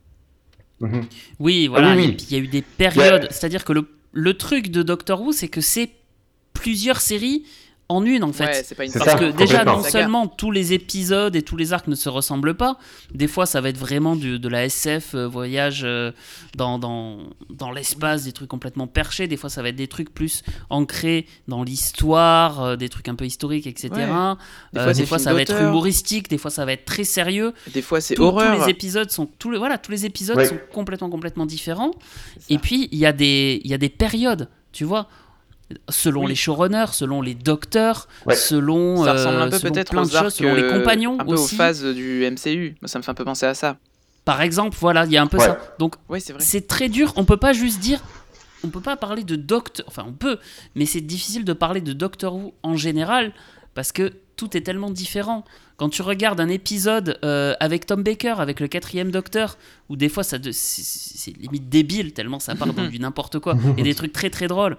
Et quand tu regardes des épisodes, euh, euh, par exemple Hellbent, le l'avant dernier épisode de la saison Huit. 7 ou 8, je ne sais Non, plus, avec. Capaldi, Euh, Peter neuf, Capaldi, c'est oui. c'est neuf, c'est neuf. qui saison 9 bon je, je me rappelle plus hein, en force, fait. il y en a trop mais voilà où Ouais, c'est oui. juste Capaldi tout seul le docteur qui porte tout seul dans un un truc super là, sérieux pas- dans une ambiance un pas- peu film d'horreur comme tu dis ça n'a rien à voir Mais alors, du coup, j'ai, j'ai, ouais, en effet, là, du coup, j'aurais deux choses à voir là-dessus. Déjà, je vois que PA, en fait, sur le, dans le chat, a, parlé, a évoqué, en fait, la version française de Capaldi. Est-ce que, du coup, il y en a, y en a parmi vous qui l'ont vu ou pas? Qui l'ont entendu? Oui. Et ben du coup, à ce niveau-là, moi j'ai envie de dire que la VF de Capaldi, elle est différente de la VO, ça c'est sûr, mais elle est pas Ah mal. On est d'accord. Ah, Oui. à la oui, différence de la VF de David Tennant, euh, qui nous fait perdre tout le, tout le charme de l'acteur. à vrai dire, moi, j'ai- je perds des éléments de comparaison. J'ai regardé que en version originale. Mais euh, je bien vous croire. Mais du coup, je voulais rebondir également, en fait, sur l'é- l'épisode euh, dont tu viens de te parler, Hellbent. Mhm. qui est donc en effet une sorte du coup de, de thriller horrifique. Mais en fait, c'est pas du tout un bon épisode en fait d'introduction à la série, puisque c'est vraiment un épisode en fait qui vient conclure Non. euh, tout un arc. Ça c'est sûr. Oui, Tandis que si on peut parler d'un autre épisode qui est aussi un peu dans la même euh, dans la même veine horrifique et qui va être plus, faci- plus facile d'accès pour un pour un néophyte, c'est je pense notamment à l'épisode Blink. Mais oui, évidemment, c'est celui-là que j'ai vu en premier. C'est Oh, l'épisode que beaucoup ça. de gens citent, c'est une référence. Ah, Oui. Ouais. Et qui, je pense, du coup, euh, peut être un très bon point de départ pour quelqu'un qui, qui veut découvrir la série. Tout à fait. là, tu rentres dans Mais la technique. puisque tu parles des Puisque tu parles d'épisodes d'introduction, c'est intéressant parce que justement, j'entendais Robinson et Alexis dire que vous aviez découvert euh, un peu par hasard en voyant des, des épisodes par-ci, par-là, pas spécialement connectés. Ouais. Moi, je suis justement, je, je suis peut-être un des rares, parce que j'ai l'impression que tout le monde dit ça, qu'il a vu des épisodes sur France 4 comme ça un peu à l'arrache, mais je suis peut-être une des rares personnes, du coup, j'ai l'impression, à avoir commencé la série par l'épisode 1 de la saison 1. À avoir fait les choses moi, dans ça, l'ordre. ça a été le cas, ça a été le cas pour moi aussi. Hein. Ça a été le cas pour toi C'est aussi, mais c'est vrai que c'est assez rare. Je pense que Léo, t'es témoin, toi aussi, les, les personnes qui regardent Doctor Who, dans ton entourage, c'est très souvent des gens qui ont découvert un peu par hasard des épisodes euh, Ah, à l'arrache com- sur France 4. ah, complètement. Mais enfin, je fais un peu partie de cela Voilà. aussi, puisque mon, mon premier souvenir en fait de Doctor Who, et j'étais tombé vraiment par hasard en fait sur euh, l'épisode où j'ai oublié le titre, où le Tardis devient une prend forme humaine. Oui, Avec donc Matt Smith. spoiler, hein, pour euh, ceux qui n'ont pas vu. Hein. Ah, c'est le début de l'épisode quand Ils même. auront oublié d'ici là. Ils auront oublié. Et, et j'ai- et j'étais tombé en fait sur la fin de l'épisode et j'étais tombé vraiment par hasard en fait sur la fin de l'épisode. Et je pense que je savais même pas à l'époque que je regardais Doctor Who en fait. Ah ouais? Oui, Ben. c'est en revoyant du coup l'épisode euh, dans un Oui, dans le euh, bon sens. euh, dans le bon dans, en regardant la série en fait dans le bon sens que je me suis dit Mhm. que je me suis dit ah mais en fait c'est ça que j'avais regardé il y a des années auparavant en fait. Et après du coup et c'est en fait sous l'influence de Kevin que je me suis mis vraiment et que j'ai emprunté du coup le DVD de la saison 1 euh, à la euh, à la bibliothèque universitaire de Pau. Ah ouais, ils les ont. Et oui, et D'accord. oui, il y a les DVD de Doctor Who. On peut peut-être dire quand même que Doctor Who, c'est plus qu'une série, c'est plus une saga. Moi, ça me fait beaucoup penser au MCU, au Marvel Cinematic Universe, où vous regardez un film. Peut-être que vous allez comprendre, comme moi ou, et Alexis qui avons regardé un épisode. Moi, j'avais regardé Blink. J'avais compris Mhm. l'histoire, ça m'avait accroché, mais j'avais pas compris toute l'histoire. Et en fait, c'est ça. Les réalisateurs, à certains moments, ils essayent de capter pour faire venir, bien évidemment, mais à d'autres moments, il faut qu'ils avancent. Je veux dire, on peut pas commencer le MCU en regardant Endgame, on est d'accord. Ben non, c'est puisque Endgame c'est la fin du Mais c'est la ça. fin d'un cycle, j'ai envie de dire. exactement pareil. Mais regarde, par exemple, Voilà. si tu regardes Torchwood, qui est incroyable. Euh, Je l'ai pas encore vu. Ah, ben, en fait, c'est vraiment une histoire dans une histoire et tu, tu, tu vas voir un autre personnage, tu vas comprendre mieux euh, le capitaine et euh, tu Oui. vas mieux comprendre aussi euh, l'univers qui est tellement étendu de, de Doctor Who.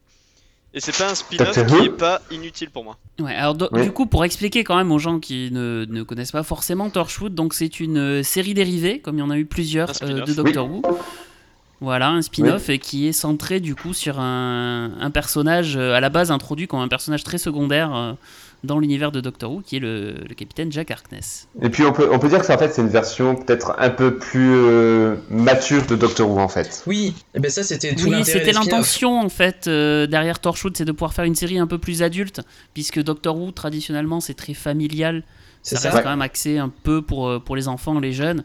Donc euh, ça permettait de parler de euh, choses dans Torchwood dont on ne oui. peut pas parler dans Ouais. Doctor Who.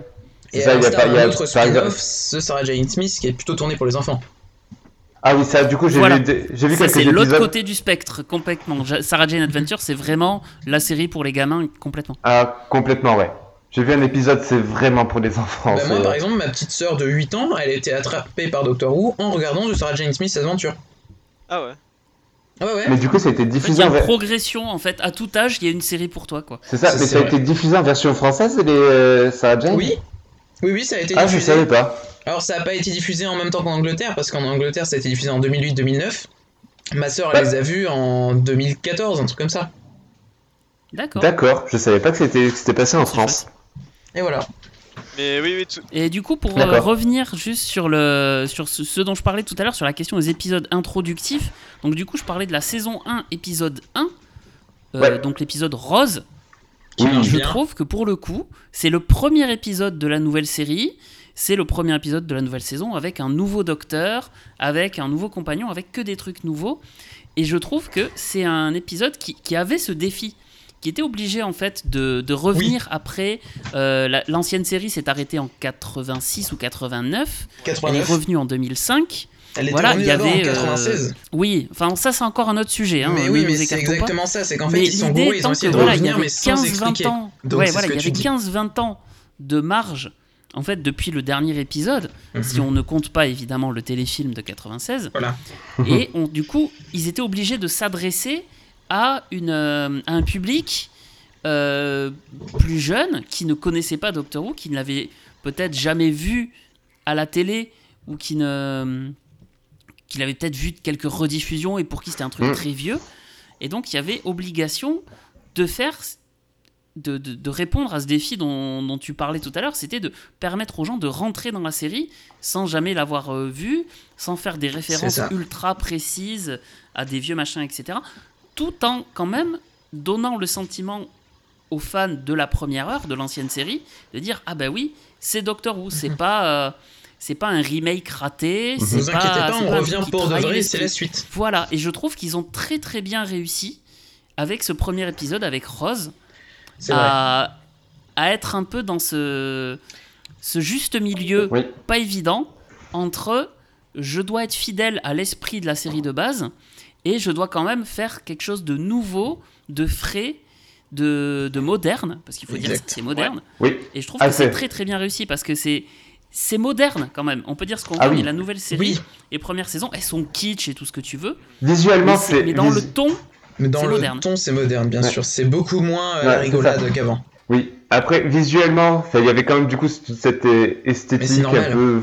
T'es sur une série télé, t'étais pas sur un film. Oui, oui, oui. Non, mais là, du coup, c'était quelque chose quand même de, de très euh, marqué. euh, comment dire Feuilleton, euh, soap opéra de la BBC. En fait, c'est un peu cette esthétique. Aujourd'hui, ça passerait plus du tout. ah oui, bah, c'est les Mais- budgets qu'ils ont quoi. hein, C'était voilà. ça. Et, Exactement. Mais un même autre, aussi en termes de en termes de thématique, c'est vrai que c'est beaucoup euh, beaucoup plus moderne. Je pense notamment Ouais. en fait à des personnages en fait, qui dans la série et donc, du coup, sont ouvertement sont ouvertement en fait gays, euh, même pansexuels aussi, et qui s'assument complètement aussi.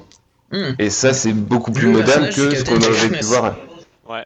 Et que je pensais à lui, évidemment, oui. Mais ça, c'était euh, c'était complètement euh, une volonté aussi de, de Russell T. Davis, du, euh, du showrunner de la nouvelle série, qui était connu auparavant pour avoir fait la série euh, Queer as Folk, qui Exact. parlait justement de la communauté gay, c'était à Londres, je crois. D'accord. Et Oui. donc, c'est pas 190. surprenant, et c'était vraiment une volonté de sa part de d'ancrer Doctor Who dans, le, dans une ère un peu plus, euh, un peu plus moderne en termes Mhm. de, de mentalité, on va dire. Parce que quand tu Exactement. vois les anciennes séries, euh, déjà, les compagnes, c'est pas des compagnes, c'est des assistantes, C'est vrai. faut tout dire. Vrai. Et puis, il y a, il y a une image de la femme qui est, par certains moments, franchement, catastrophique. Bah, ouais, Ouais. le, le Voilà. docteur. Euh, Il y a quelques, comp- y a quelques compagnes qui sont. euh, ah, c'est une, c'est une catastrophe. C'est une absolue catastrophe. Oui, oui. Mais là, ça a Mais, complètement euh, changé. Il y, a- hein. il y a quelques compagnes de l'ancienne série qui ont quand même, qui n'ont pas ce- cet aspect-là. Et euh, je- dans, dans ma tête, alors là, je vais partir un peu technique euh, sur l'ancienne série. La seule compagne qui, une des rares en tout cas, peut-être pas la seule, hein, qui, qui réussit vraiment à, à tenir tête au docteur et à, à être son égal, c'est justement la seule compagne qui est présentée comme étant son égal parce que c'est aussi un seigneur du temps, c'est aussi une Time Ouais. Lord, enfin Time Lady. La Rani C'est Romana. Ah, Ah bon? Et c'est la seule, de mon point de vue, dans l'ancienne série, euh, bon, pas la seule, une des seules, mais en tout cas celle qui le plus lui tient tête et réussit à faire euh, en sorte d'être son égal. tandis que du coup dans la nouvelle série, elles, euh, toutes elles lui tiennent un peu de tête par moment. Complètement. Ça, Puis en fait, euh, ça va vraiment oui. crescendo. Avec Rose Exactement. qui est encore à la limite du euh, elle était Rose pas Tyler. trop utile avant qu'elle arrive Ah, dans le putain. si je m'affirme complètement. Martha Jones qui est vraiment un soldat quoi. euh, qui complétait Donna le deux, docteur. D'ailleurs, c'est la. Don- pour arriver euh, jusqu'à la 7 saison 9. Ah Oui, il y avait Donna, bien évidemment. Et c'est pour ça qu'il y a un gros, je trouve, un gros lien entre Donna et Clara. Donc Clara, qui est une des dernières euh, qui était avec euh, l'un des Clara derniers docteurs, Oswald. Peter Capaldi, Ouais. Clara Oswald. Il y avait un gros lien entre les deux parce que elle complétait le docteur. Donna et David Tennant. Et Peter Capaldi et Clara, c'était vraiment euh, les, ces deux personnes faisaient le docteur. Oui. Voilà. Bah d'ailleurs C'était d'ailleurs c'était l'un des éléments clés en fait de la dernière saison avec Clara où euh, du coup Bien il sûr, formait le fameux il- le fameux truc oui il on spoil Et pas. ouais, ouais, non, j'ai pas envie de spoiler, mais dans la nouvelle saison, et ça a fait beaucoup euh, polémique par rapport au nouveau, enfin au changement de docteur, mais euh, je j'en dirai pas plus. Ça a beaucoup fait polémique, mais je trouve que ça a été tellement une bonne chose, ça a apporté tellement de fraîcheur, même un, un renouveau à la série récemment, pour ceux que. Enfin, si vous voyez de quoi je parle. Euh, tu parles de, de- Même à la façon. oui. alors Bon, là, tu peux le dire. tu parles de la femme. Ouais. La Oui, voilà, de la famille. femme, Tu- du coup, qui, qui est devenue docteur alors que c'est jamais arrivé, Ah. c'était quelque chose euh, Ah, d'interdit. euh. Ah maintenant moi je parlais du coup de la, la femme dans le, le diminutif de family en fait. La... Ouais, mais c'est et C'est-à-dire c'est donc le euh, tu vois, c'est le personnage principal. oui mais moi je parlais en fait des tr- du trio de compagnons avec elle. Euh... Ah j'ai oublié leur nom. Yaz. Euh...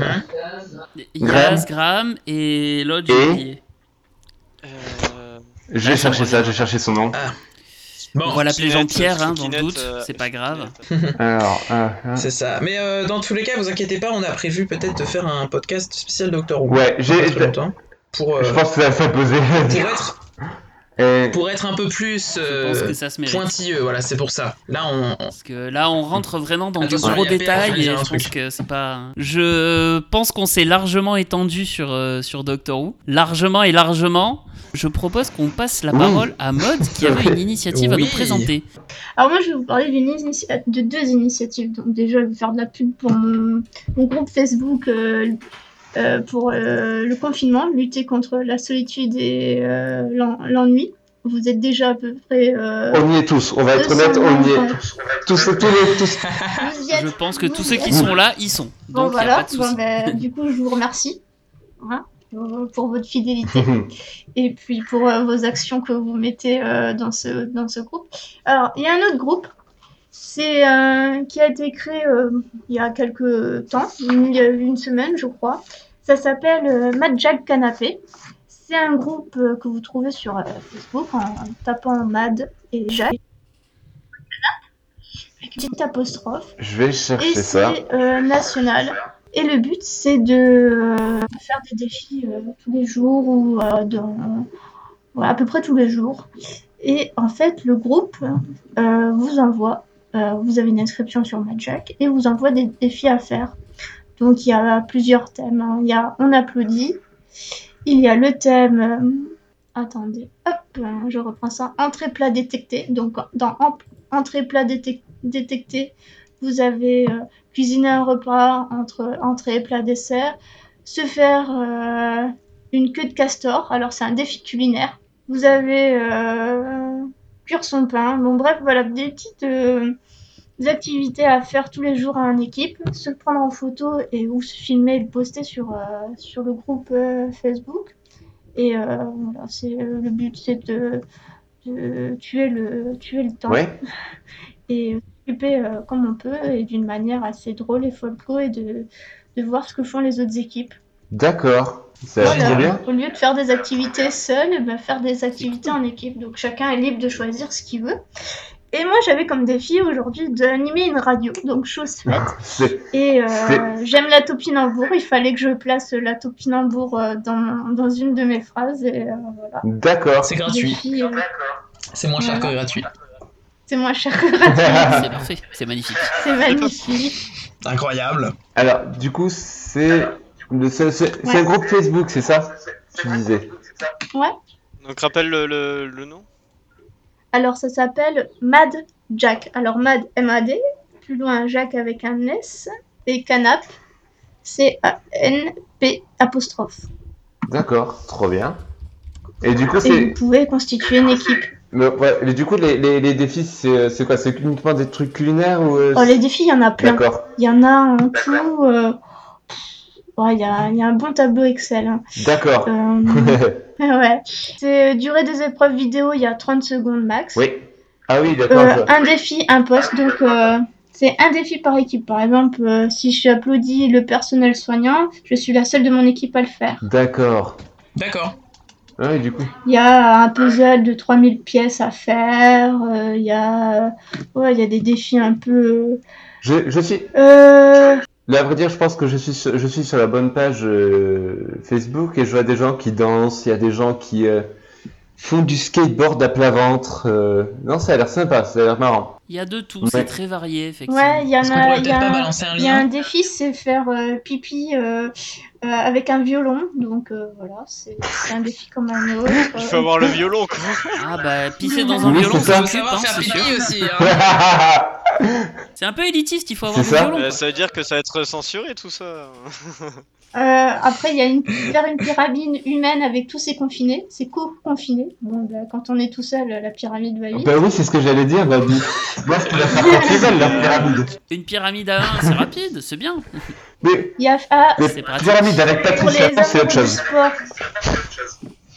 Pour, pour les amoureux du sport, euh, faire euh, 40 squats en comptant à, à haute voix les, les, les 10 premiers en allemand, les 10 suivants en espagnol et les 10 suivants en anglais. Et pour Ah. finir dans une autre langue. Ça fait que 30 C'est bien parce que tu fais du sport c'est vachement, vachement, vachement élitiste parce qu'il faut savoir compter jusqu'à 10 en allemand. Hein. Ouais. Alors moi, je me suis, je me suis fait une petite liste de défis. Et euh, du coup, le, le prochain défi que je vais, euh, je vais tenter, c'est de, euh, de réécrire euh, euh, la chanson de l'Abbé Pierre en, avec la version euh, du coronavirus. Ah oui, ah, ça me fait penser. Il y a une L'appel du chanson, l'abbé 54. Pierre. Ouais. Il a fait l'appel du ouais, l'abbé Pierre voilà. C'est un défi qui est, qui est inscrit et je me suis lancé le défi de réécrire l'appel du Ouais. de l'abbé Pierre en coronavirus. Ok. D'ailleurs, moi, ça me, D'accord. Eh ben, ça me fait pas penser en fait que toute ma famille a lancé comme projet en fait de faire une chanson en fait également sur le confinement et sur le coronavirus. Et sur l'air, Ça a ma, coupé, ma, chérie. ma famille en fait a décidé. Ma, je disais donc ma famille a décidé qu'on ferait, qu'on ferait tous en fait une euh, chanson sur le, Yes. le coronavirus en écrivant chacun un couplet et en le mettant en scène en vidéo. Et du coup, ça me fait, ça me fait penser que moi je l'ai toujours pas fait, je vais le faire ce week-end. Et ce sera sur l'air du coup de la danse des canards. Ça va être très bien. Oh mon dieu. Oh, Dieu. J'ai hâte de voir ça, je le dis de suite, j'ai hâte, ça. vraiment hâte. Moi non. Bon, chacun Donc, ses attentes. Oui. Oui.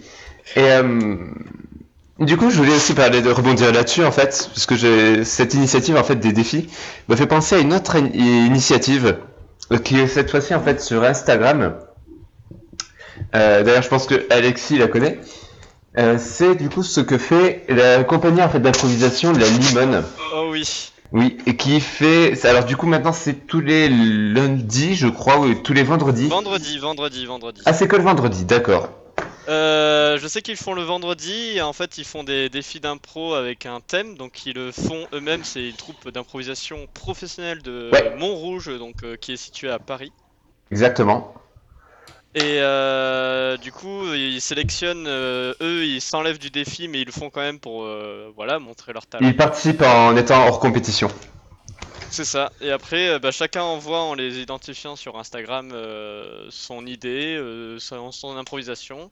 Mhm. Ils envoient ça sur Instagram, ils mettent en story, en, story en mentionnant la limone. Il faut le faire Et avant. après, eux, Il il faut le faire avant le samedi midi et demi maintenant. hein. Euh, ouais, et après le dimanche, euh, du coup, ils sélectionnent, euh, Ils sélectionnent en fait ils la, sélectionnent- ils sélectionnent euh, la, la, la meilleure participation, la meilleure vidéo, et la personne en fait qui a fait cette, qui, qui en est l'auteur, euh, détermine le thème en fait pour le vendredi d'après. Exact. Et du coup voilà. Bon, c'est intéressant. C'est extrêmement intéressant. Il y a plein de choses en fait qui se font. C'est extra- c'est très varié. Donc, par exemple, du coup, on a eu des euh, euh, publicités sur le pour le citron. On a eu des films d'horreur, des films noirs. C'était vraiment extrêmement varié aussi. Exact. Ouais. Et c'est très cool. Voilà. Du coup, c'est juste je rebondissais là-dessus parce que ça me ça m'y a fait penser. Eh ben, génial. Voilà. D'accord, bah c'est très chouette. Euh, je vais me permettre aussi Est-ce de... que vous avez connaissance d'autres défis de ce style-là Bah, euh, moi, c'est pas vraiment des défis. choses- alors peut-être pas forcément des défis d'impro parce que c'est pas Oui, oui. forcément faisable par le grand public. Moi, c'est pas vraiment des défis, pas improvisateur, mais C'est des choses un juste peu que. Si vous, euh, si vous avez envie de- de- de- d'un certain divertissement en, en ce confinement, Mhm. eh bien, vous pouvez tout simplement euh, aller sur cette chaîne YouTube avec euh, certains copains du, con- du conservatoire de théâtre. Chaque semaine, on met en ligne pas mal de vidéos. Donc, euh, chaque semaine, on, on a un thème imposé par notre professeur, on réalise une petite vidéo, il la valide ou pas, et puis on la met sur la chaîne YouTube. On est déjà à pas mal de vidéos. On est déjà à presque 40 vidéos. Euh, donc il n'y a pas beaucoup de vues évidemment parce que nous sommes euh, un comité interpalois. Mais ce que je voulais dire, sinon si vous voulez, on passe aussi sur Télé Béarn D'accord. euh, tous les samedis après-midi, je crois. Mais ça, ce n'est pas, c'est à vérifier. Voilà. Euh, mais dans tous les cas, euh, sachez que vous avez les vidéos en entier sur le sur le sur cette chaîne YouTube. Et puis le plus intéressant, je trouve, c'est quand même les les petits les petits best-of qu'on réalise chaque semaine. En fait, on, on fait un mix de, on fait pas un mix, on fait un mix des vidéos de la semaine et on en crée un, une sorte de bande-annonce. Mais du coup, tu n'as pas donné le nom de la chaîne. Euh, Tu- si, si, si, je, Non, mais tu, tu me l'as j'ai envoyé en mis le privé. lien, parlons dans le. Tu me l'as envoyé, tu Ah, l'as je envoyé en privé. envoyé. Ouais, tu après. ça mais merde. C'est tout parce qu'il y a des gens aussi, ça va être en, en rediffusion, donc du coup, il y aura des gens Je me suis qui gouré. Alors, c'est Cursus Théâtre Po, tout simplement. Mais je, je vais partager le lien, vous inquiétez euh, pas. Je vais, euh, je on vous- a parlé en même temps. Vas-y, redis le nom de la chaîne proprement. Cursus. Cursus Théâtre Po. Yes. Voilà, c'est bon. Voilà, tenez, je vous partage euh, la vidéo euh, euh, qui a fait le plus le buzz de notre, euh, de notre chaîne. D'accord. Euh, Très bien. Voilà, voilou Et dans le même concept, parce que nous on a un même concept au troupeau, du coup, euh, le troupeau Oui. euh, qui est euh, du coup la troupe Et tout de suite, une page de publicité. Euh, comme on n'a pas d'impro et ça nous manque énormément, euh, on est en manque. euh, on s'est lancé De dans un projet audio improvisé, donc euh, des Depuis épisodes. quoi, une euh, semaine Hein Depuis une semaine euh, ouais, depuis une Non, semaine. depuis le début Ouais, à peu près, ouais, une Depuis, semaine et euh, demie. Une, une semaine et demie, ouais, à peu près. Et euh, voilà, on s'est lancé dans, dans ce projet audio. Donc euh, il y a déjà 5 épisodes, même 6, puisqu'il y en a un qui est sorti il y a 20 minutes. Ah. Euh, on suit euh, toutes euh, des personnages. Donc il y a aussi Léo qui est avec nous, euh, Oui. qui fait- en fait partie maintenant. J'ai fait des infidélités à mon compagnon de Tarbez. C'est ça. Et on a recruté bien. un tarbé, voilà, parce qu'il voulait nous, re- nous rejoindre et euh, on C'est- est accueillant. C'est pour les quotas, écoute. En même temps, il est à table, forcément, il s'ennuie. hein. Pour, pour expliquer vite fait, c'est euh, dans un domaine, on va dire, euh, fantastique, où il y a un groupe de- d'héros euh, qui, qui ont une mission assez spécifique, donc je vous laisse écouter pour avoir plus Mhm. d'informations. Et euh, donc voilà, on a des illustrations euh, qui, euh, notamment une qui a été faite récemment par euh, Monsieur Paul Angèle qui est dans ce chat. Bravo Paul Angèle, on Un petit l'applaudit. lapin, avec un petit lapin qui est magnifique d'ailleurs. Donc euh, voilà, vous pouvez suivre euh, ces six épisodes euh, qu'on sort euh, trois fois par semaine maintenant, et vous avez Ouais. euh, un rôle parce que vous pouvez décider à la fin de chaque épisode euh, de l'issue euh, de en fait du prochain épisode. Donc il y a un choix. Le sondage, c'est interactif. voilà, un petit sondage. C'est euh, par exemple là euh, le sondage pour le nouveau épisode, c'est soit il y a une embuscade ou soit euh, on trouve Soit, soit du coup, il y a des une, personnages en fait qui un sont, il y a des personnages en fait qui sont partis à chercher des choses en fait dans une forêt. Soit ils tombent dans, et le choix c'est soit ils tombent dans une embuscade, soit ils trouvent en effet des indices extrêmement utiles pour la suite. Putain, bien. Donc euh, vous pouvez vous pouvez trouver ça sur le troupeau euh, sur la page Facebook ou euh, sur la page YouTube. Euh, je- je, je vais partager le lien. Voilà voilà. Comme tout le monde fait son auto-promo, je vends une Peugeot 205, très bon état, 205 000 km prix à débattre. Mais c'est la mienne, tu me l'as volée. Merde, j'étais démasqué Fais chier Non Eh non, mon ancienne 205 est à la casse, euh, malheureusement. Euh, Il faut savoir que pendant Ouais, de vrai. nombreuses années, Léo a porté le surnom de DJ 205. Alors, ce surnom vient du fait qu'à l'époque où j'avais une 205, qui, que j'aimais beaucoup et qui m'a bien servi, euh, je le ramenais souvent euh, chez ses parents en covoiturage. Oui. Euh, et c'était lui qui était en siège passager, et du coup, c'était lui qui gérait la musique. Donc, c'était DJ 205. Voilà. Grâce. DJ 205, c'est un métier. Ah, DJ 205, c'est un métier qu'il a fait avec euh, vraiment euh, une assiduité et un talent euh, rare. Voilà, Ouais. donc euh, je voudrais le, le féliciter. Ah, merci. Voilà. Rare doré. Ça fait pratiquement une heure et demie. Ça fait pratiquement une heure et demie déjà qu'on enregistre. Je pense que ben je ferai 1h20. euh, mon petit mon petit papier pour la prochaine fois. Ouais. Euh, je propose qu'on termine avec un petit round tout simple de recommandations. Voilà. Euh, on est sur le thème, Oh. on est en tout cas théoriquement aujourd'hui sur le thème des années 2000. Alors je propose que je propose que chacun euh, fasse une recommandation, euh, soit d'un livre, soit d'un jeu, soit d'un d'un groupe à écouter, un album, ce que vous voulez, des années 2000. Alors, Oh on va là. commencer ben, par Alexis, parce que je l'ai sous les yeux. Ah, j'ai- Alexis, qu'est-ce que tu nous suggères des années 2000 Bah, des années 2000, justement, je regardais un peu ce qui était existant et il y a un jeu qui est vraiment bien, c'est Final Fantasy, qui est encore d'actualité, mais euh, qui a commencé dans les années 2000, même un peu avant, c'est vrai. Mais euh, il a vraiment décollé dans les années 2000 et donc euh, Final Fantasy, euh, euh, ce que je fais vite fait un, un petit bridge euh, sur un... Vite fait alors. Des Final Vas-y, Fantasy, il y en a beaucoup. Est-ce que tu peux nous en conseiller un en particulier Ah, un en particulier? Oh là là Bah, le- le- On va essayer ah, d'être précis hein, sur les suggestions, comme ça. hein. Euh, bah le 7, hein, tant qu'on y est, euh, Final Fantasy 7, même si du coup il n'est pas vraiment de 2000, euh, qui est du coup un, un jeu vidéo euh, produit euh, par Square Enix et lancé par Hironobu Sakaju Jikishi. Pardon. Quoi? Donc, euh, Pourquoi? pourquoi pas. Calme-toi. Euh, pardon, j'avais le, le truc sous les yeux, c'est pour ça que je voulais dire. Donc euh, les plateformes, euh, il y a un peu toutes les plateformes, euh, ça- enfin euh, Game Boy Cube pour ceux qui l'ont, euh, Ah, la Nintendo Ga- 3DS. La fameuse Game Boy Cube. C'est extrêmement intéressant ça. La Ça Game- va, ça va. La GameCube, connard. Sache que tu pouvais ça- jouer au jeu de GameCube euh, sur ta. Non, tu pouvais utiliser ta Game Boy Advance comme manette sur la c'est GameCube. vrai. Ça ne Sérieux servait absolument à rien, mais euh, tu pouvais. Et ça ne servait à rien parce qu'il y avait que 4 boutons. Donc c'est un jeu vidéo RPG, donc un jeu de rôle. Euh, Qu'est-ce que je peux dire encore? Donc euh, ouais, c'est sur console, c'est un jeu de tir à la troisième personne, c'est aussi un jeu de combat, un jeu de rythme, où il y a plusieurs thèmes abordés. Euh, Qu'est-ce que je pourrais dire encore sur le jeu? Franchement, les musiques sont vra- vraiment cool. Moi, j'aime vraiment bien euh, les musiques euh, qu'il peut avoir. C'est très, euh, enfin, ça, ça t'amène vraiment dans dans, dans l'univers et euh, franchement, tu, tu passes des bons moments et même euh, les cosplays de Final Fantasy sont appréciables. Final Mhm. Fantasy VII, merci beaucoup Alexis. On retient Robinson. Est-ce que tu as un petit quelque chose des années 2000 à nous suggérer? Oui, j'ai un petit quelque chose. C'est un de À mes part tes groupes, photos d'enfance, euh, hein, s'entend. C'est un de mes groupes préférés. Alors certes, euh, il a été fondé en 98, mais ils ont commencé à être connus aux années 2000. Je sais pas si vous le connaissez, il s'appelle Bullet for My Valentine. Alors lorsque j'étais Ça dans, ma quelque chose. j'étais dans j'étais dans ma vague un peu euh, gothique emo, c'était ultra sympa. Alors ce qui est ultra cool, c'est que c'est pas vraiment du métal, c'est pas vraiment euh, euh, du hard rock. J'appelle plutôt ça de la metalcore parce que tout dépend de leurs albums. Soit ils sont très trash, soit ils le sont pas du tout. Par exemple, là, leur dernier album de 2015, c'est du rock vraiment tout doux euh, qu'on peut qu'on peut écouter euh, très facilement et, et c'est très détendant. Très bien. Merci beaucoup. Léo, qu'est-ce que tu nous suggères? Moi, je vais revenir également donc sur le jeu vidéo, mais dans un autre univers que Final Fantasy. Et à vrai dire, c'est une saga que j'ai découverte assez euh, récemment. Je suis encore en train de jouer en fait au dernier épisode en date.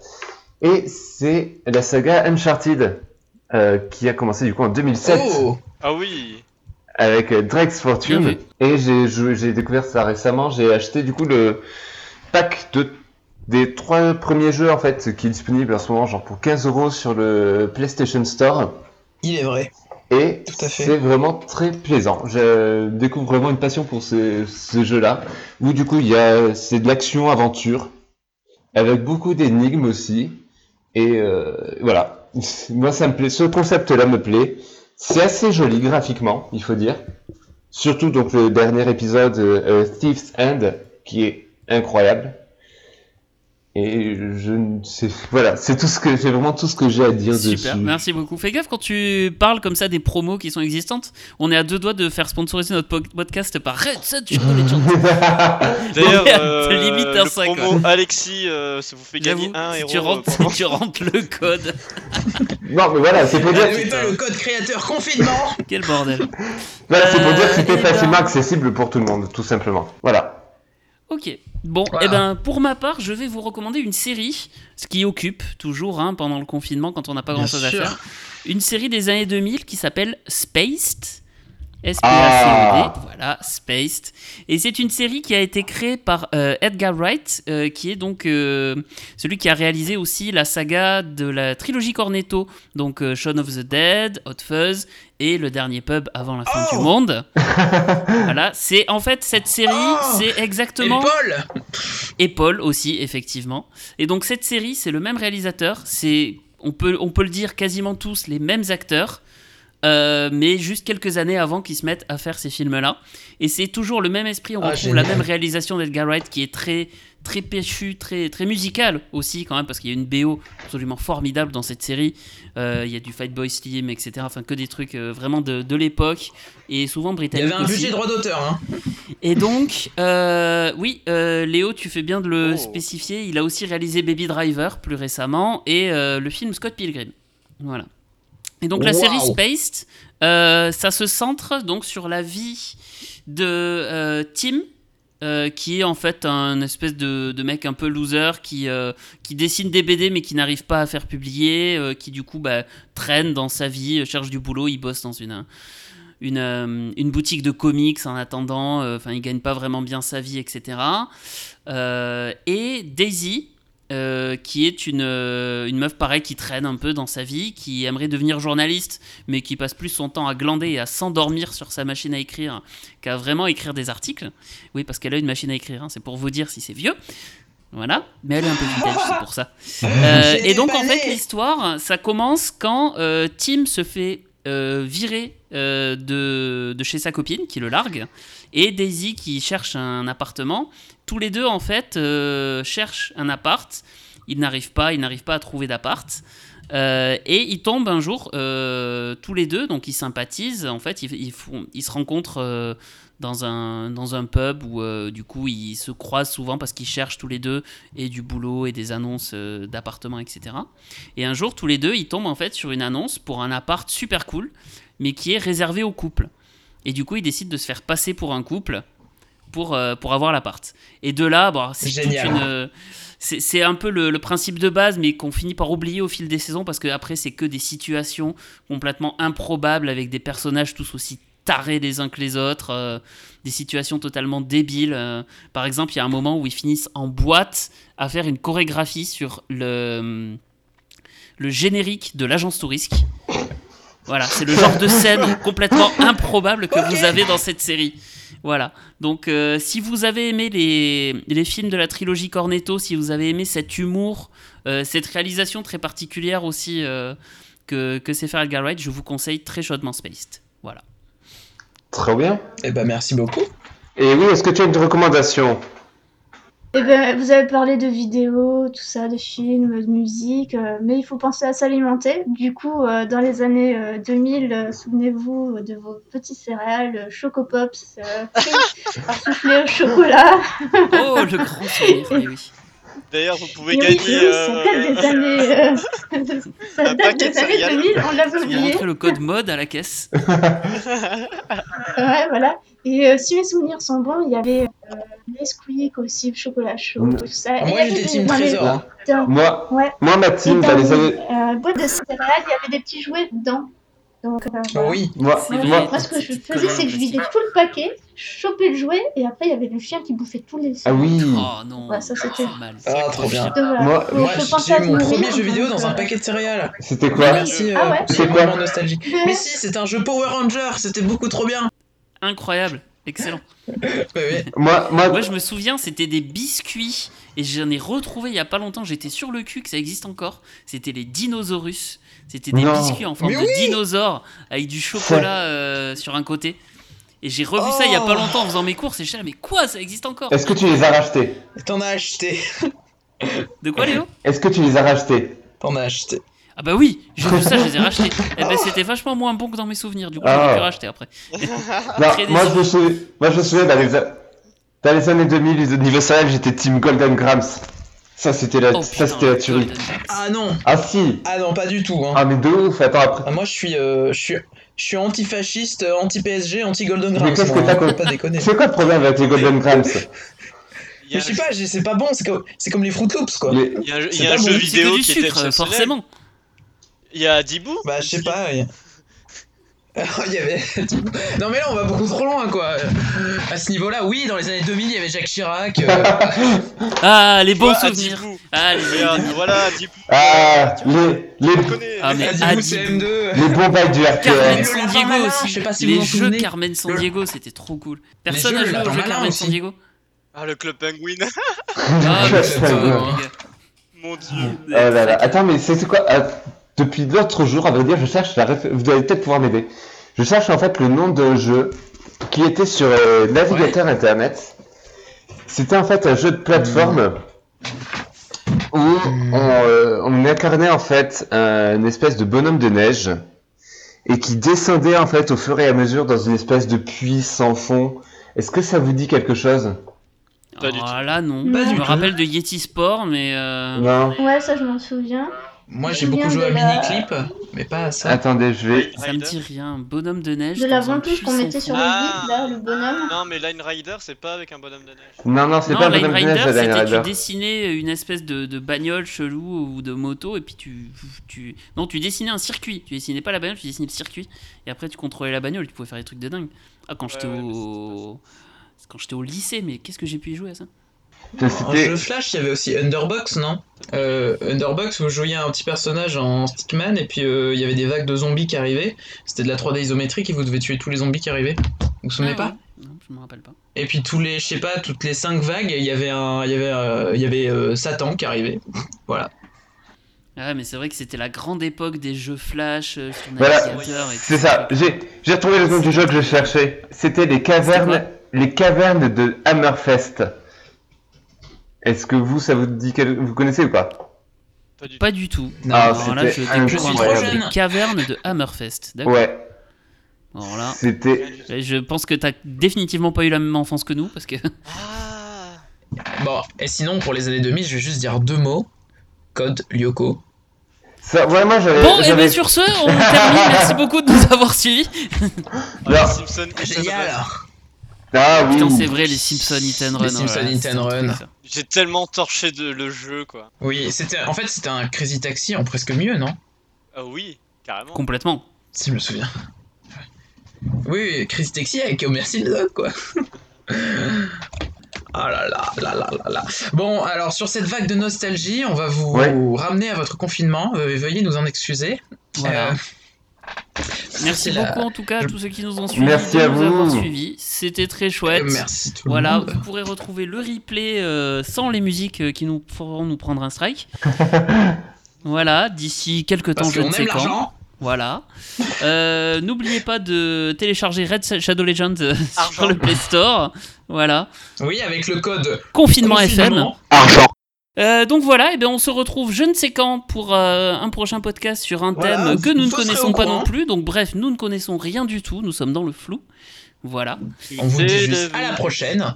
Donc on vous dit à la prochaine pour euh, je ne sais quel thème euh, fabuleux et fantasmagorique. Ouais. Merci beaucoup de nous avoir Ah. suivis et à la prochaine. À Bisous. bientôt. Bye bye. Salut, salut. Faites. Allez, bisous tout le monde. Gardez. Bisous, Diva.